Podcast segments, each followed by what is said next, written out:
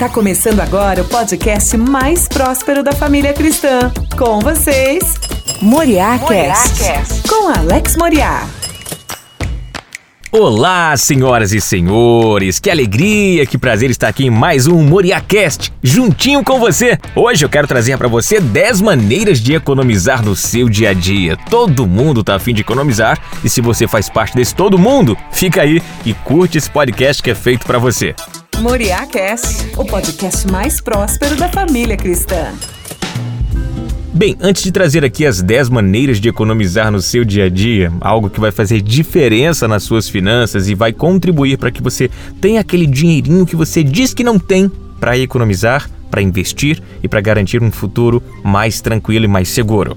Mas antes de falar tudo isso, vai lá nas nossas redes sociais, no Instagram, estamos com perfil novo, arroba seu problema não é dinheiro, segue a gente, é super importante você seguir e lógico interagir, tem muito conteúdo para você, para sua família, para o seu casamento, continuar crescendo de uma forma mais rica e mais próspera. No YouTube, todas terças e quintas temos vídeos novos, é só ir lá, Alex Moriá, pesquisa lá no YouTube, você vai achar a gente e no Facebook Alex Moriá também. Após esse recadinho aqui, especial, chegando com 10 maneiras para você economizar no seu dia a dia. E nesse podcast em especial, eu vou fazer parte 1 e parte 2 para facilitar a sua vida e para que você tenha um entendimento bem tranquilo, tá bom?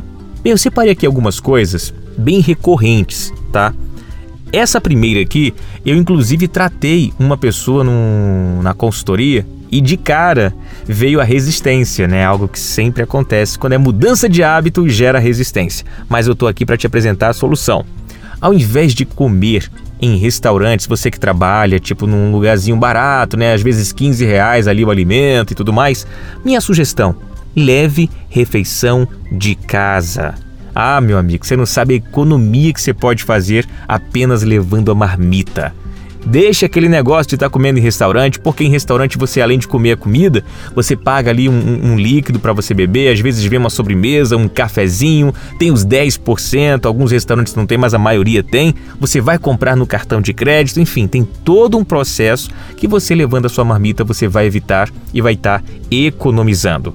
Número 2, evite o cafezinho na padaria. Gente, eu não estou mandando você cortar o cafezinho que você gosta de tomar vez ou outra mas tomar café todos os dias na padaria, você vai estar tá pagando todos os dias por um café praticamente o preço de um pacote de café tá? Então, o mercado de café no Brasil, ele lida muito com a quantidade de pessoas que tomam café em estabelecimentos.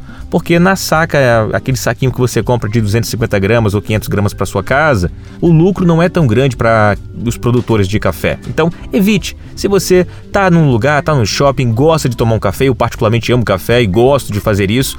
Sempre que estou em algum ambiente que tem uma cafeteria bacana, eu quero ir, pago um café caro muitas vezes para provar mas não faça isso uma rotina diária. Isso pode gerar um grande furo no seu orçamento. Número 3, economize energia. Parece uma bobagem falar isso, né? Mas olha, eu tô falando isso aqui em experiência própria, tá? Na minha casa, às vezes eu me, perce... eu me pego ali e percebo que eu tô deixando uma luz do quarto acesa. E ali, às vezes, é o meu filho que vai lá, acende para pegar um brinquedo, volta e esquece de apagar. Então já tô ensinando, ó, tem que apagar a luz, filho, que isso aí custa dinheiro. Se gastar o dinheiro de papai, papai não vai conseguir comprar brinquedo para você. Eu tenho que usar a analogia de acordo com o que ele entende, entendeu?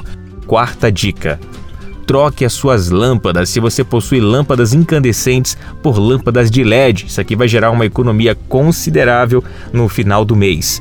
Número 5. Procure revezar um sistema de carona. Tá indo pro trabalho todos os dias? Tem um colega que mora perto de você, que passa pela rua da tua casa ali, passa próximo a você, tenta revezar um dia sim, um dia não, você pegar uma carona com ele, revezar, outro dia você dá carona. Dessa forma, vocês vão gerar uma economia de mais ou menos 50% no consumo do combustível. Eu tenho certeza que isso vai contribuir e muito no seu orçamento mensal. Espero que você possa economizar 10 dicas rápidas aqui para você fazer uma boa economia e ter a sua grana garantida para fazer investimentos e garantir um um futuro próspero e abundante. Agora que já se ouviu tudo, aqui está a conclusão.